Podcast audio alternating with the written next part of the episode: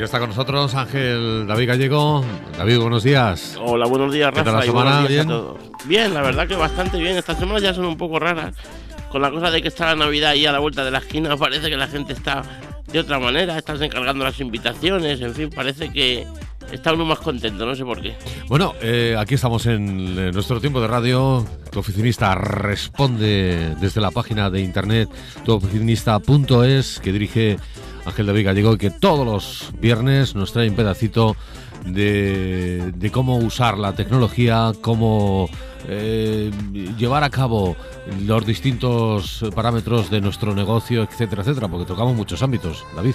Pues sí, intentamos un poco dar un poco de luz a algunos temas que son un poco más de, actualidad y que a la gente más le interesan o, más necesidad tienen de información, intentando pues eso ayudar a los oyentes. Esperemos que lo consigamos.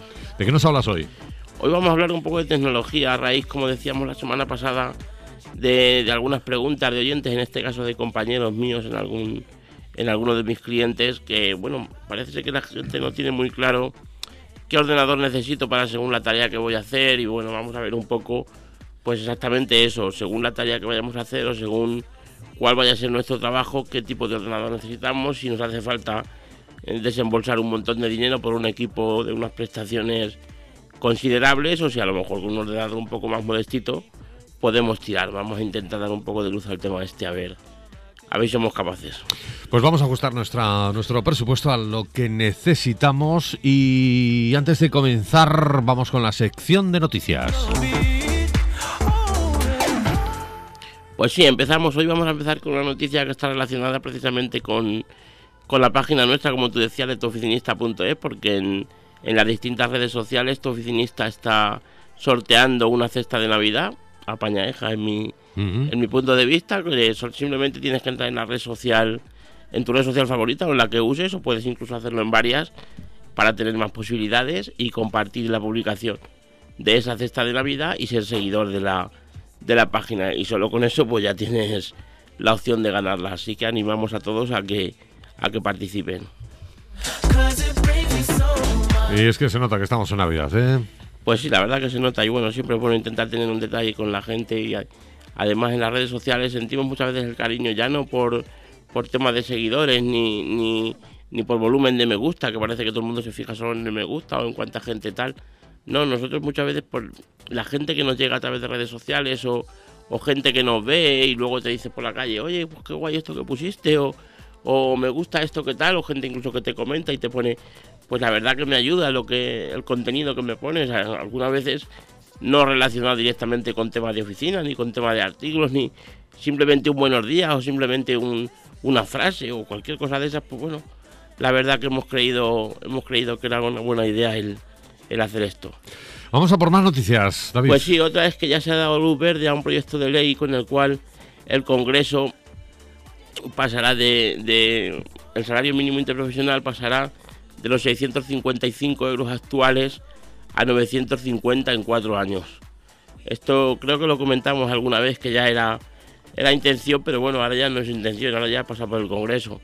Y, y la verdad que es una muy buena noticia porque el hecho de que en cuatro años, en el 2020, le- el salario mínimo interprofesional sea, sea mil eurista prácticamente, pues la verdad que dice, dice bastante, así que es una muy buena noticia.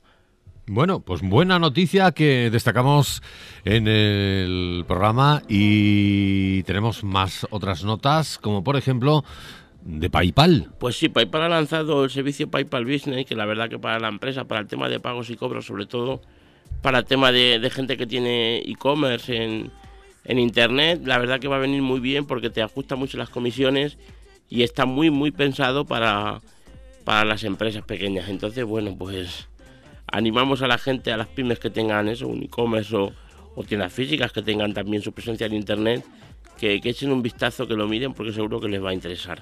Otra noticia es que se baja el límite de pago al contado. Sí, esto estaba en 2.500 euros, si no recuerdo mal, porque para las transacciones económicas que, que no, no van, digamos, reflejadas en ningún banco, ni por cheque, ni por transferencia, ni de ninguna de esas formas que es en efectivo, el gobierno tenía limitado el, el importe a 2.500 euros. Cuando una factura era de más de 2.500 euros, tú por ley no las podías pagar en efectivo, porque eso, bueno, eso simplemente va para un poco para los temas de blanqueo y demás, un poco para tenerlos más controlados.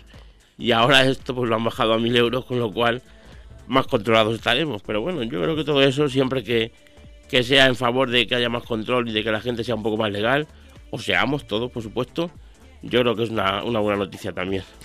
¿Y Amazon está que no para?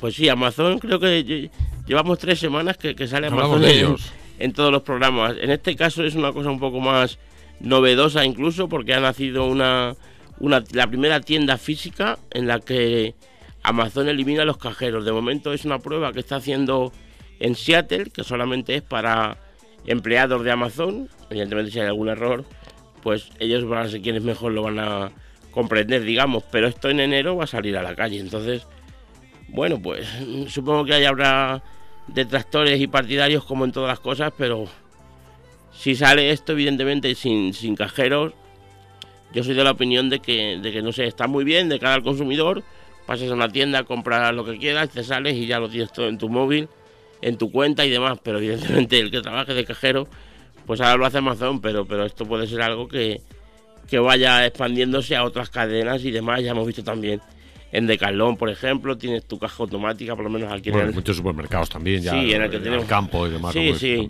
Y al final, bueno, pues esto parece que va, va encaminándose, digamos, al quitar un poco cuantos más, más personas físicas, digamos, y que la gente se lo vaya haciendo todo el solo. Pero bueno, la noticia es esta. Y, bueno, esto también pasó con las gasolineras, ¿no? Sí, bueno, un poco también, pero la gasolinera, no sé, yo lo veo distinto, porque al final no lo han echado, simplemente que no sale ya a ponerte gasolina o pero eh, el hecho de que haya una tienda ya que no necesite a nadie en la tienda, esto da, vamos, a mí por lo menos me da un poco de miedo porque al final hay mucha gente, son muchos puestos de trabajo. El otro día lo oía en un podcast de los que escucho, que a ver, al que tenga un supermercado, que tenga uno o dos, esto no lo va a implantar, evidentemente, porque el coste que debe tener la tecnología eh, es, es, alto. Pero una empresa como Mercadona, una empresa como Alcampo, una empresa eh, pues de ese tipo que estamos hablando, pues no, es de extrañar que lo hagan, porque evidentemente el coste inicial es mucho, pero luego se amortiza rápido, porque el ahorrarte 10, 15 puestos de trabajo, pues eso hace mucho. Entonces, bueno, eso siempre da un poco de pena, pero bueno, al final es que es lo que mm. es lo que hay y es a donde a donde vamos. Nuestra sección noticias que siempre nos traen de David, nuestra nuestros primeros minutos del programa Tu oficinista responde. Y hoy hablamos de ordenadores, porque la verdad es que, son, fechas de regalar muchas cosas. Eh, y también de ordenadores, ¿por qué no? Pues sí, además es, como tú dices, una fecha muy, muy propicia al, regalar equipos informáticos y demás, o regalarnos incluso a nosotros mismos. Entonces, bueno, vamos a ver un poco, a ver si somos capaces de, explicar de una forma muy sintética. Es simplemente, yo creo que tampoco tiene demasiado que saber, pero simplemente que podamos ir a una tienda, elegir un equipo o pedir opinión al que está allí en la tienda y que no nos no voy a decir que no nos engañen, pero bueno, al final siempre el que el que está en la tienda siempre quiere vender lo más lo más caro, lo que más prestaciones tiene, que al final es lo más caro, y, hay que intentar un poco nosotros llevar ya una, idea preconcebida de lo que necesitamos. Mm. Una idea preconcebida que además no es tan difícil de, de, buscar, ¿no? Pues no, no es tan difícil. Yo creo que simplemente es decir, ¿qué vamos a hacer con el ordenador? Lo vamos a utilizar para tareas ofimáticas. Tenemos somos un administrativo o un empresario que tiene que hacer presupuestos y tienes que hacer pero no tienes que salir de ahí, digamos, de Word, de Excel y de documentos de ese tipo, o somos un estudiante que, que de momento solo lo queremos para eso. En el tema de estudiantes muchas veces hemos oído gente que empieza a lo mejor la carrera y dice, bueno, compramos un ordenador y tal, y le vamos a comprar el más, el más grande que haya, el más tal, para que ya le dure para luego para el trabajo. Eso es, hombre, es imposible, tampoco voy a decir que es imposible, pero si una carrera dura cinco años, pues es fácil que ese ordenador en 5 años se quede obsoleto, pero se quede obsoleto si es el mejor, mejor de todos, como si es un ordenador más, más normalito, y a lo mejor, como veremos después, pues, pues si, si es uno más normalito, pues te va a costar mucho menos y parece que te va a dar menos pereza, digamos, entre comillas, el renovarlo. Entonces, bueno, pues vamos a ver si necesitamos hacer tareas de fotografía, evidentemente, mm. alguien que pretenda montar un estudio fotográfico o o algo de diseño gráfico y demás, pues evidentemente esa persona necesitará un ordenador. Ahora veremos cuáles son, digamos, las métricas más, más básicas que hay que mirar, pero necesitarás evidentemente un equipo distinto, con, con otro tipo de rendimiento, sobre todo de memoria RAM, de procesador, o, alguien que sea un arquitecto y se dedique a estar todo el día, por ejemplo, con el AutoCAD, o, o gente que haga vídeo. Entonces yo creo que en función de, lo, primero que hay que preguntarnos es ¿para qué nos hace falta?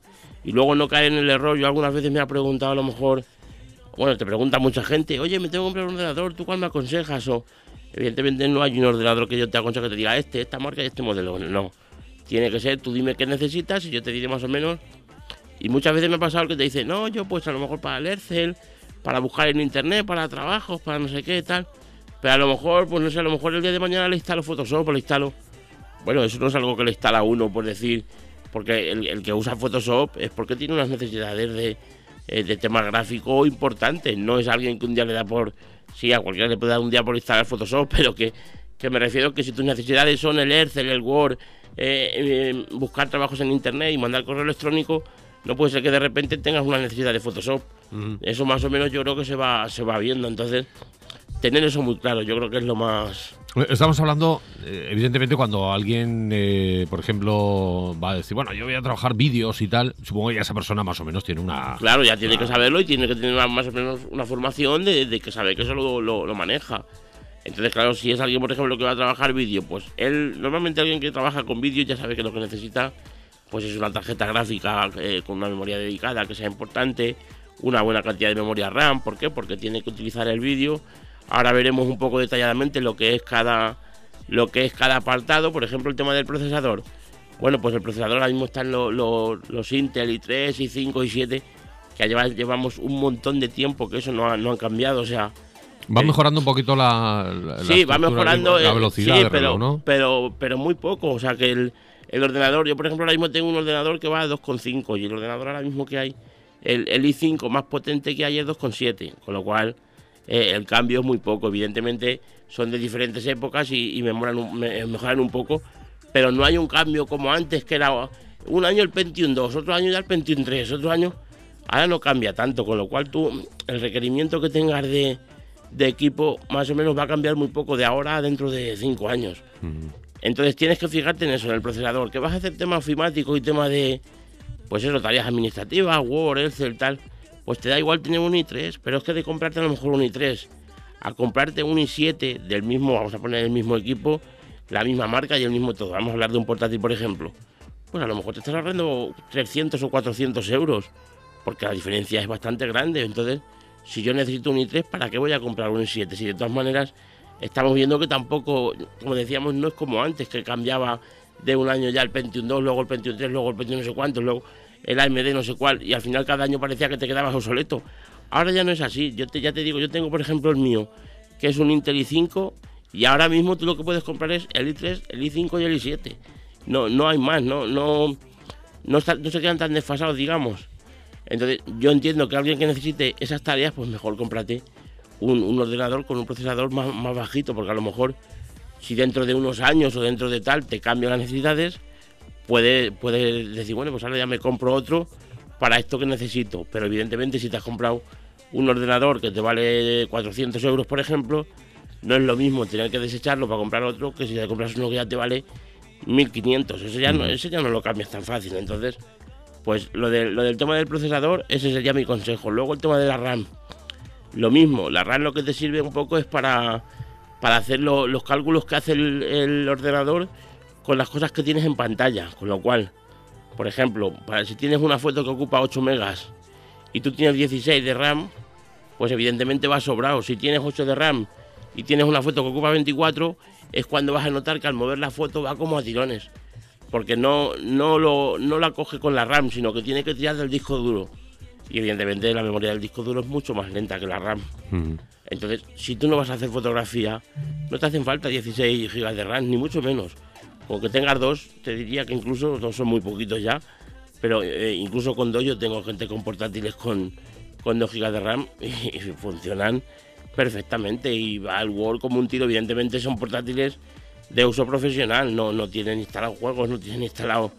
Entonces, un ordenador que esté más o menos optimizado, aunque tenga esas 2 GB de RAM, va perfecto. Ahora que necesitas que. Tú ves que tienes necesidades de vídeo, de fotografía y demás pues si puede ser incluso de 32 gigas, mejor porque se atascará menos, tirará menos de disco duro, al final eso va a hacer que el disco duro se estropee menos y, va a alargar también la vida del ordenador. Supongo que aquí estamos hablando de un equilibrio, un equilibrio entre memoria RAM, entre procesador, entre disco duro, es decir, y también un poco, pues, eh, buscar un, componentes un poquito de calidad. Exactamente. Bueno, eso es lo principal, porque es mejor a lo mejor que te compres un ordenador que sea bueno, aunque tenga eh, pocos requisitos, digamos, del sistema y demás, que no que te compres a lo mejor un ordenador que tenga un montón de cosas, pero a lo mejor sean componentes de menos calidad. La memoria, por ejemplo, pues hay muchos fabricantes, Keystone y, otros muchos, los procesadores lo mismo. ¿eh? Hay gente que a lo mejor se compra ahora que están los procesadores de estos mobile. Sí, un, procesador mobile está muy bien, pero, pero a lo mejor el mobile te va a dar menos rendimiento siendo el más alto de gama que un i3 que sea un Intel de, sobremesa.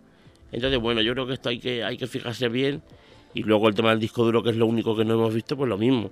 El disco duro creo que es, sencillo de explicar, es simplemente el espacio.